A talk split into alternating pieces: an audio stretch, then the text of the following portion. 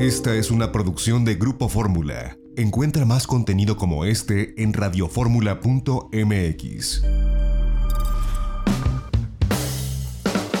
Pues yo le agradezco al ministro de Turismo de la República de Costa Rica, Gustavo Segura, que nos tome la comunicación en esta mañana para la audiencia de Grupo Fórmula. Ministro, ¿cómo le va? Muy buenos días. Muy buenos días, don José Antonio. Muchas gracias por la oportunidad de, de conversar esta mañana con toda la audiencia y las personas que siguen su programa en la hermana y querida República Mexicana. Les mando un gran abrazo a todas las mexicanas a todos los mexicanos que nos, dan la oportunidad de, de, escucharnos y contarles cómo está la situación eh, del proceso de reapertura de las fronteras de Costa Rica para el mundo del turismo y especialmente ir de una manera gradual y paulatina recuperando esa relación tan linda que ha habido entre México y Costa Rica en términos de los flujos de turismo hacia un país y hacia el otro. Comenzaron la, la, reapertura turística del destino. Bueno, sabemos que Costa Rica a nivel continental ha sido de los países que mejor control ha tenido en la pandemia,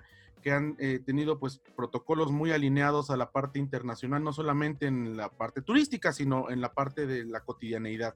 ¿Cómo ha sido esta reapertura y cuáles son los protocolos sanitarios que bueno, pues antes los viajeros se fijaban en otras cosas como la seguridad, la comida, los paseos, pero ahora por esta normalidad transitoria nos fijamos en los protocolos sanitarios y de desinfección. ¿Cómo ha sido este proceso de reapertura y de adecuación a los protocolos internacionales? Sí, ha sido, ha sido un proceso muy interesante. Primero porque en tiempos de pandemia todos tenemos que aprender en la marcha. Costa Rica cierra sus fronteras el 18 de marzo del 2020 y muy pronto el sector privado y público del turismo se da cuenta de que había que empezar a trabajar de inmediato en una preparación con miras a una reapertura uno, dos, tres o cuatro meses más adelante. Es así como durante todo el mes de abril se instalan unas mesas de trabajo en cooperación con los subsectores del turismo privado, transportistas, guías, hoteles, ecoturismo, senderismo, océano, etcétera, y se preparan aproximadamente 16 distintos protocolos de prevención del contagio. Estos son enviados al Ministerio de Salud de Costa Rica, se revisan y para el mes de mayo, José Antonio, ya teníamos los 16 protocolos oficializados.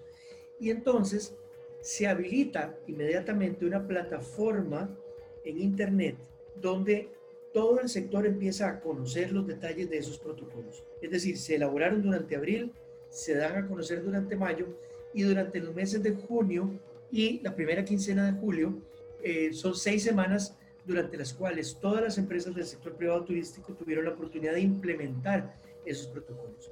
Una vez que este proceso nos damos cuenta que está listo, ahora sí Costa Rica empezó un proceso de reapertura económica.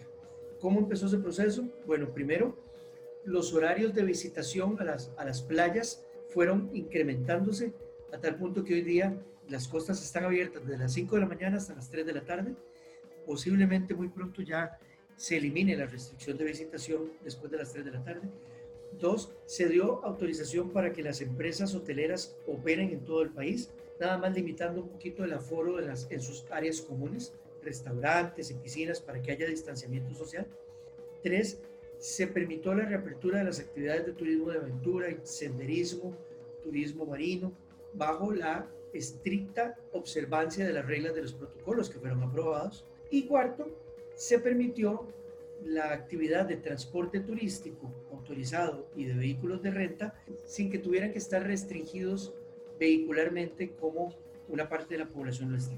Es decir, una vez que había protocolos empezamos con que la, la, las empresas turísticas pudieran volver a operar partiendo del principio de que el turismo nacional es la primera fase de reapertura económica. Y una vez que se probaron los protocolos y empezamos a ver que el turismo está volviendo a operar bajo unas nuevas reglas, bajo una nueva normalidad, procedimos entonces a dar el siguiente paso importantísimo, que fue a partir del 1 de agosto la reapertura de fronteras internacionales.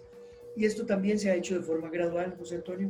Eh, hemos optado por ir poco a poco permitiendo el regreso de los turistas internacionales al país.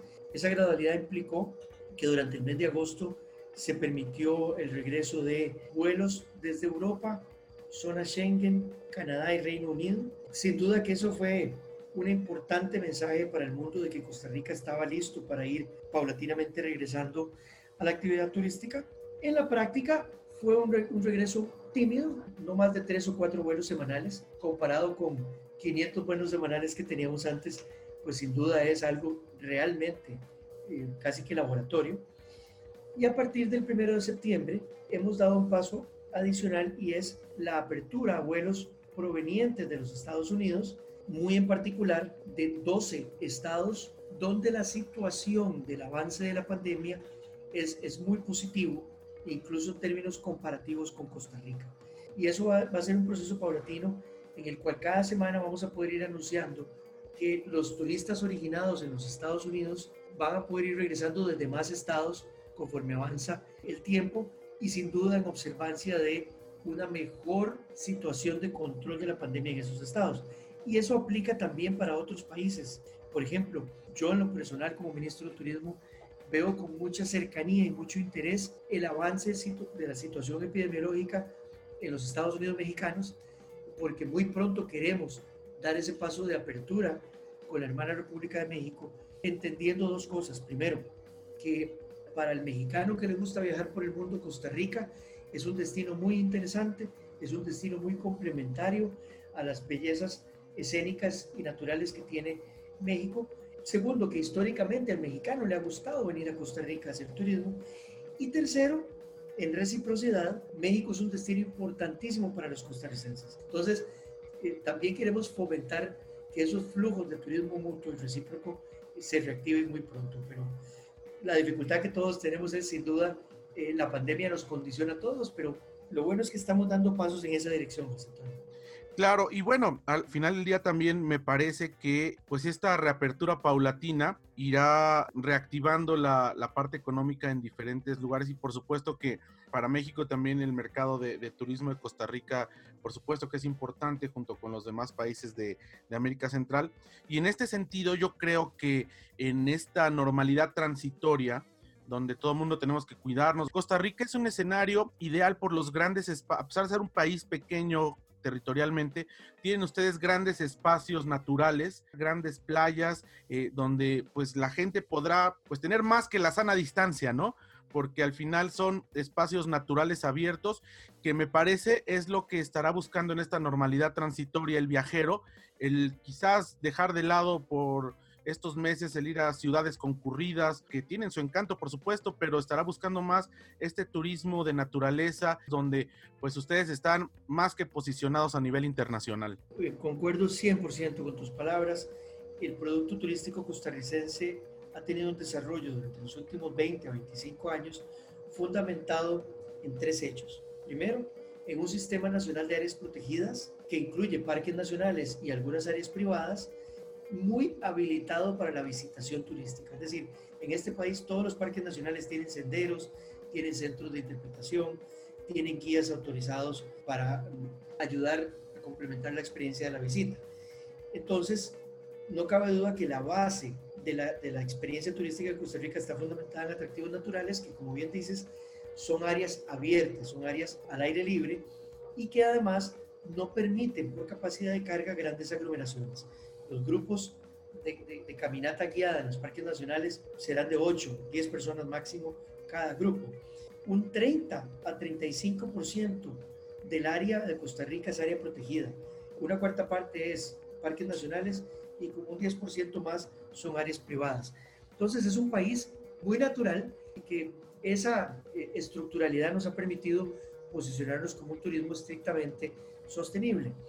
Ahora, hay otros aspectos de nuestro país que hoy día se vuelven más importantes. Y, me refiero, por ejemplo, José Antonio, a que la experiencia turística en Costa Rica está muy distribuida por toda nuestra geografía.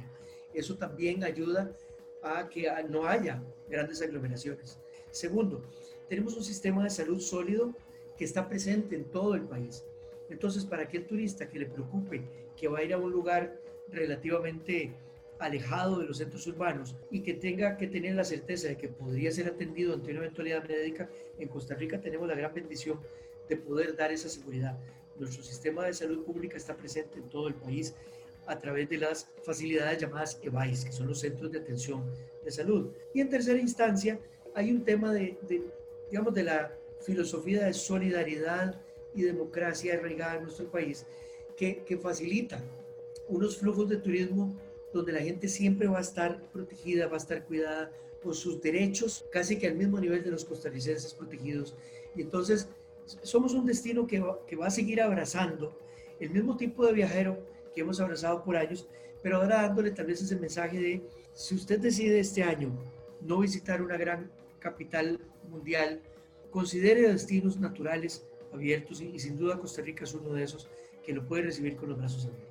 Aquí en, México, bueno, eh, Aeroméxico ha anunciado, salvo la decisión que se tome al final, por supuesto, por parte del gobierno de Costa Rica, que tiene previsto en octubre eh, reiniciar las operaciones eh, aéreas. Esperamos que también en cuanto se tome eh, la determinación por parte de las autoridades de salud de Costa Rica, Volaris Costa Rica, que es otra aerolínea, pues puedan tener esta oferta para que los mexicanos podamos visitar en esta reapertura los diferentes destinos de, Costa Rica, que además de todo lo que hemos comentado aquí, pues históricamente hay una muy buena relación además los números venían creciendo de forma pues muy sustantiva, ¿no? De mexicanos yendo hacia Costa Rica, que me parece que después de este freno obligado y que ha tenido el turismo a nivel mundial por esta pandemia en 2020, se podrá retomar y sobre todo una vez que haya vacuna, pues que las cosas vuelvan a lo Dicen que no volveremos a la normalidad anterior, pero bueno, yo creo que cuando haya vacuna podremos vivir con tranquilidad de nuevo. Este, los números irán incrementándose y seguirá esta creciente relación turística entre México y la República de Costa Rica, ¿no cree? Creo exactamente lo mismo, José Antonio.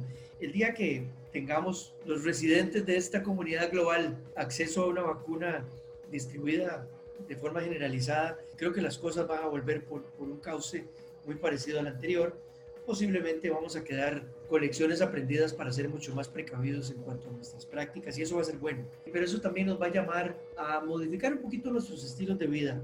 Y atendiendo a, tu comentario inicial sobre proceso de apertura para aerolíneas, no cabe duda que para nosotros es muy importante que Aeroméxico pueda retomar sus vuelos, que Volaris pueda retomar sus vuelos. Incluso hay otras aerolíneas que tenían rutas como Interjet, como Copa a través de Panamá. Ah, hay algunas cosas que posiblemente permitan una mayor sostenibilidad financiera de sus vuelos. Y es que pasajeros originando en una cantidad importante de estados de la Unión Americana, de los Estados Unidos, podrían venir a Costa Rica vía México muy pronto. Pero la realidad es que estamos analizando muy de cerca un equipo interinstitucional del Ministerio de Turismo, del Ministerio de Salud y del Ministerio de Seguridad Pública que tiene que ver con, con la Dirección de Migración y Extranjería para ir decidiendo a cuáles mercados de origen le damos esa, esa siguiente autorización para que haya flujo de pasajeros. Eso es función sin duda de cómo avanza el control de la pandemia en cada país y yo veo con ojos muy, muy positivos que México está cada vez dando pasos en, en esa dirección del control de la pandemia y más que por un tema económico lo veo con ojos positivos porque yo siento un cariño especial por la hermana República de México y, les deseo lo antes posible que tengan una situación de control, pero absoluto de la situación. De verdad lo hago con todo el cariño Muchas gracias, ministro. Y finalmente, cuénteme de los mercados que ya reabrieron, que nos ha compartido el de la zona Schengen, el Reino Unido, estos estados de la Unión Americana, ¿cómo les ha ido en cuanto al número de visitantes que han llegado? Es decir, ¿cuál ha sido la respuesta de estos mercados con relación a tener la oportunidad de viajar a Costa Rica? ¿Han visto ustedes que la numeraria ha sido positiva? ¿Cómo lo evalúan? Ha sido muy tímida, lo evaluamos como resultado tal vez de una combinación de factores, como por ejemplo que en esos propios países de la Unión Europea aún la situación pandémica no está absolutamente bajo control. Por lo tanto, los viajeros de aquellos países todavía no entran en un grado de confianza para viajar en los, en los números que antes lo tenían. No hemos visto grandes números. Para serte un poco más específico, en esos tres o cuatro vuelos semanales hemos visto factores de ocupación que oscilan entre el 40 y el 50%. Es decir, en términos prácticos, durante el mes de agosto tal vez pudimos haber recibido unos 2.000, 3.000 turistas europeos. Eso es una cifra muy, muy, muy modesta, pero que por otro lado, no cabe duda, es una cifra positiva y nosotros nos enfocamos en el ver el vaso medio lleno y no medio vacío. Esas 3.000 personas han traído sustento a miles de familias costarricenses cuya actividad depende del turismo y a todos ellos los hemos recibido con los brazos abiertos. Además, nos ha permitido poner en prueba los protocolos Y algo que me encantaría compartir con, las personas que, que me escuchan hoy es que ninguno de esos turistas ingresó a Costa Rica estando contagiado y ninguno ha adoptado el contagio en Costa Rica. Eso habla muy bien no solo de los protocolos internacionales que hay hoy día en los aeropuertos, sino de los protocolos que hemos adoptado en el país y, en el grado de responsabilidad altísima que han mostrado las empresas del mundo turístico costarricense en cuanto a la adopción de protocolos. Yo digo que si hay lugares seguros en estos momentos en el mundo son los aeropuertos. Si bien fue por ahí que se distribuyó el virus por el mundo, pues también es cierto que en estos seis o siete meses que hemos tenido en América Latina de experiencia viviendo en pandemia, todos los aeropuertos tienen tremendos protocolos muy estrictos, muchos controles, y entonces el flujo internacional de turistas muy posiblemente es de los vectores menos riesgosos que hay en este momento para el tema del contagio del COVID-19. Así es que estos 3.000 primeros pasajeros que recibimos durante agosto son una muestra de lo que acabo de decir, pero los números modestos nos permiten hacer una especie de laboratorio para ir cada vez más a una apertura mayor. Y además porque estos viajeros, evidentemente, al encontrarse en un entorno de confianza sanitaria, pues regresan a sus países de origen y lo comparten. Y esto me parece que es la mejor publicidad que puede hacerse un destino en este momento, en donde se requiere, pues, de, dos cosas, ¿no? Primero, como usted lo dice, todos estos protocolos que garantizan la seguridad sanitaria y, en segundo lugar, la confianza que tenga el viajero sobre esos protocolos, que los cumpla también, que, porque la mitad de la responsabilidad es del destino, de la aerolínea, del hotelero, y la otra mitad es de, nosotros mismos, de cumplir con esos protocolos. Y yo creo que en ese sentido y con esta experiencia que han tenido y con todo, toda esta buena prensa por parte de, de Costa Rica con relación a los países que ya están comenzando a visitarlo, me parece que será una pues un aliciente para que el mercado mexicano en tanto se reabran las fronteras eh, costarricenses para eh, los turistas mexicanos, pues puedan tomarlo en cuenta como una opción de viaje post pandemia. Y bueno, pues un mensaje, ministro, que le quiere enviar a la gente que nos ve y nos escucha en México por parte del Ministerio de Turismo de Costa Rica. Claro, muchas gracias, José Antonio. Y una, una y otra vez agradezco esta linda oportunidad.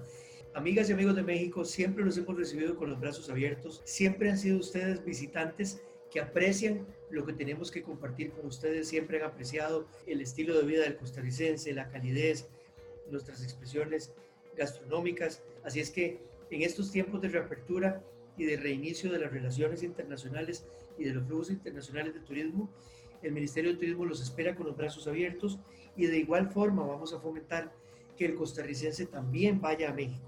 Esto es una reciprocidad que históricamente ha existido esto es una hermandad que históricamente ha existido y que debe permanecer. Cuando vengan a Costa Rica van a ver que hay protocolos para protegerlos y no me cabe duda que también van a estar dispuestos a asumir las medidas de prevención para su propia protección, como deberá suceder también con los costarricenses que vayan a México. Muy pronto esperamos dar esa noticia de reapertura para México, José Antonio. Pues ministro, eh, Gustavo Segura, eh, ministro de Turismo de la República de Costa Rica. Yo le agradezco que nos haya eh, regalado estos minutos para la audiencia de radio y telefórmula en la República Mexicana y esperamos verlos muy pronto y esperamos que este flujo turístico de ida y vuelta pueda relanzarse pronto con toda la seguridad sanitaria y con todas las características de, de amistad que ha habido entre ambos pueblos históricamente.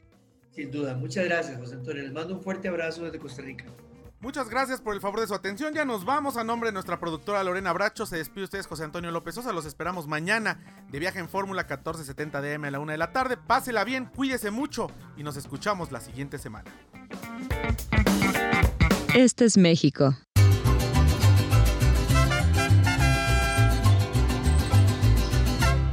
Este es el Caribe.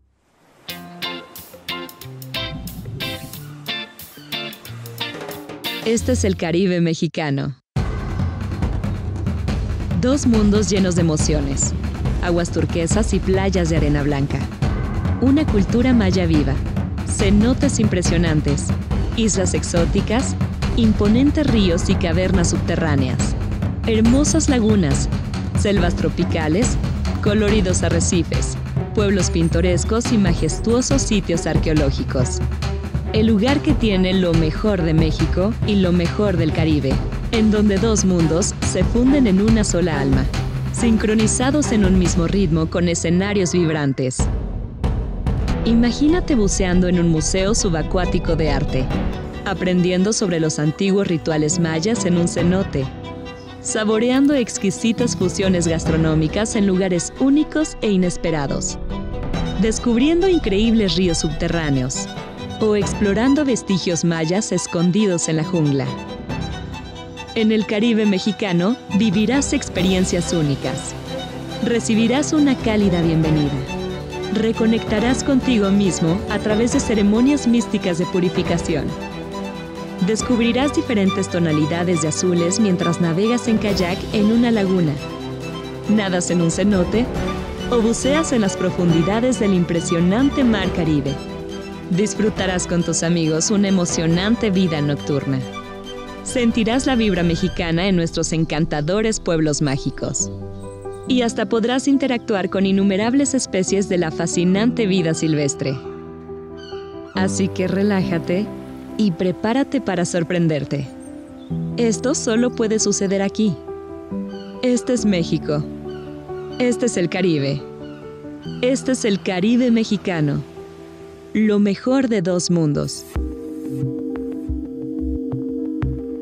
XEDF FM 104.1 MHz, donde tu opinión abre una conversación, transmitiendo con 120.000 watts de potencia desde la Torre Latinoamericana Piso 38 en la Ciudad de México. www.grupoformula.com.mx abriendo la conversación.